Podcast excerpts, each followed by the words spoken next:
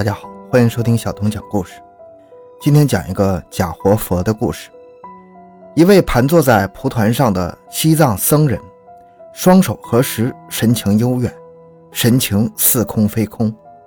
若是不知道的人，还以为这是一名法相尊严的神佛。然而，在这他这层神圣的袈裟的背后，却是污秽不堪的肉身。洛桑丹真，一位欺世盗名的活佛，坐下却拥有无数对他五体投地的信徒。就在他堂而皇之地进行虔诚的仪式的时候，一队人民警察闯入其中，给他戴上了手铐。欢迎收听由小东播讲的《假活佛王兴夫十年骗两亿，控制猥亵女弟子，被抓后自抽耳光》。回到现场，寻找真相。小东讲故事系列专辑由喜马拉雅独家播出。二十多年前，一九九七年，那个时候的洛桑丹真还是一名叫王兴夫的普通人。他这时候的身份是济南监狱的一名公务员。日出而作，日落而息的生活让他觉得有些索然无味。有一天，他在执勤的时候，偶然听见两个诈骗犯之间的对话。他们两个互相说着进监狱之前的人生。王兴夫突然觉得他们说的故事很精彩，不自觉的就听了进去。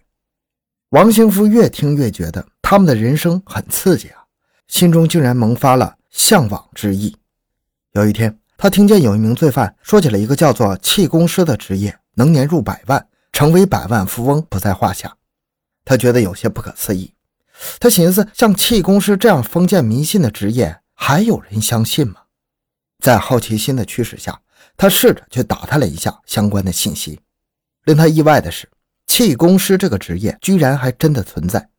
他们顶着气功大师的名号，四处开班收徒，一个徒弟报名费就是成千上万。他了解之后，迅速识破了这些所谓的气功大师的可笑把戏。但是，他就眼见着如此可笑的气功大师挣了他一辈子都挣不到的钱。他心中萌发了一个想法：如果是他来做这件事儿，那会怎么样呢？一颗邪恶的种子就此萌芽了。王兴富就将他的想法付诸了实践。没想到的是，他在这方面还居然颇有天赋。他模仿气功大师有模有样的，凭借他能说会道的本领，迅速就收到了一众门徒，并向这些门徒征收入门费用。很快，他收获了一笔可观的财富。尝到甜头的王兴夫多次旷工，久而久之，他放弃了监狱公务员的工作，全身心地投入到气功大师的角色中，并且增设自己的气功班，一时间获得了近一百万的财富。两千年的时候，国家政府开始严厉打击这类气功大师这样的职业，类似气功班这样的组织也更是被封停。他非常聪明，他本身以前就是济南监狱的公务员呢，深知在国家政策的打压下。气功大师这个职业算是到头了。他本来想停班抽身，急流勇退，躲过一劫，但这样他就失业了。后来他想，不能这么收手，于是他很快便找到了属于他的下一份工作——佛教居士。成为佛教居士的王兴夫开始每日诵念佛经，研究佛道著作。经过他的认真钻研，他发现佛教理论比气功理论更能洗脑。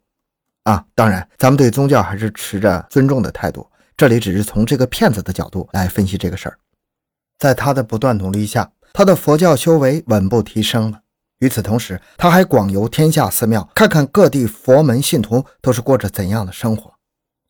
经过了一段时间的观察总结后，他开始效仿得道高僧。只见他穿上西藏僧佛的袈裟，装作是佛门信徒。他的模仿的确称得上是惟妙惟肖。若是不知情的人看见他，还觉得他是一名道行高深的圣僧。很快，他就开始研究如何利用自己这个身份来赚取金钱。而佛教居士最大的收入就是游客信徒的香火费。那么问题来了，如何让人相信他是一名真正的活佛呢？光是言语气质，恐怕还难以让人信服。经过一段时间的琢磨，他决定拜一位道行高深的僧佛为师，借此来提升自己的知名度。经过多方打听，他找到一名叫鲁荣的西藏僧人，他给鲁荣所在的寺庙带来了巨额的香火费。这笔巨额的香火费是早年开设气功班赚下的金钱，足足有十万人民币啊！鲁荣一生清贫，从未见过出手如此阔绰的信徒。他看向王兴夫的眼神中闪动着异样的光芒。王兴夫敏锐地观察到了鲁荣眼神中一闪而过的贪婪之色。他在私下里偷偷找到了鲁荣，表达了他想要拜入西藏佛教的想法。鲁荣一听他的请求，一开始是毫不犹豫地拒绝了，因为按照佛门的规矩，不是本族人士不得入门。但是王兴夫立刻拿出了数倍于香火费的好处费，试图打动鲁荣。而鲁荣果然如王兴夫预料的那般动摇了，他竟答应王兴夫试着说服他的师傅，看看能不能为他破一次例。鲁荣为了办成这件事儿，为王兴夫伪造了一个新的身份、新的名字，就是洛桑丹真。然后，鲁荣在他的师傅面前竭力地夸赞这个洛桑丹真，将化名洛桑丹真的王兴夫比作是一心向佛、具有佛性的弟子，希望师傅将其收为关门弟子。鲁荣的师傅架不住鲁荣的多次劝说，最终还是将洛桑丹真收入门下了。那进入了门下的洛桑丹真，便是算是有了正式的身份。他在师傅的门下进一步研习佛法过后，便迫不及待开始行走江湖，招摇撞骗。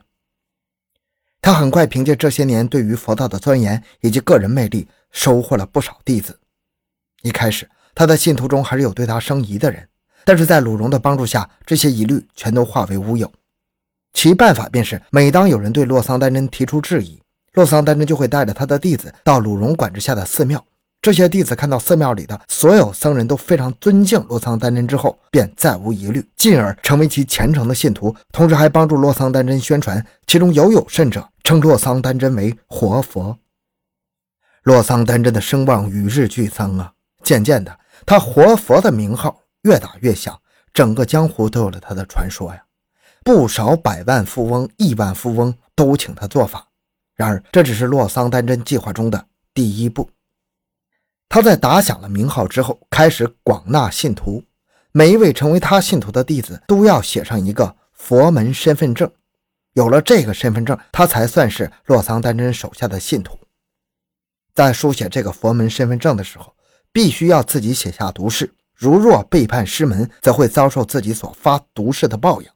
对于极度重视信仰的信徒来说，从这一刻开始。他们就被套上了无形的枷锁，永远无法挣脱呀！光是这个佛门身份证的办领就需要上千元人民币呀！洛桑丹真说的还挺好听，说是钱财是身外之物，这点小钱只是给佛祖的一点香油钱。事实上，这所谓的香油钱都被他据为己有了。不仅如此，在皈依了佛门之后，他还开设了大量的付费项目。其中有一项就是接受上师的佛法灌顶。这个所谓的上师，也就是洛桑丹真自己，在别人眼中他是西藏活佛，具有无边的法力。在他的法力灌注下，弟子将提升自己的佛法等级。然而，每一次接受灌顶要付出的金额就是上万元。洛桑丹真将他的门下弟子严格划分了好几个等级，不同等级的弟子参阅不同等级的经书。当然，这些经书也是收费的。只有将他所指定的经书倒背如流的时候，才可以进入下一阶段。更有甚者，洛桑丹真更是假借活佛之名和女弟子双修啊，并告知女弟子说，这是一种加持的法术。他通过这种歪理邪说，对他的女弟子实行了精神控制。二零一六年的时候，有一名女弟子对洛桑丹真的所作所为提出质疑。然后在网上举报了这位活佛，但是在鲁荣的帮助下，这种证明洛桑丹真是真活佛的文献材料被鲁荣拿出来了。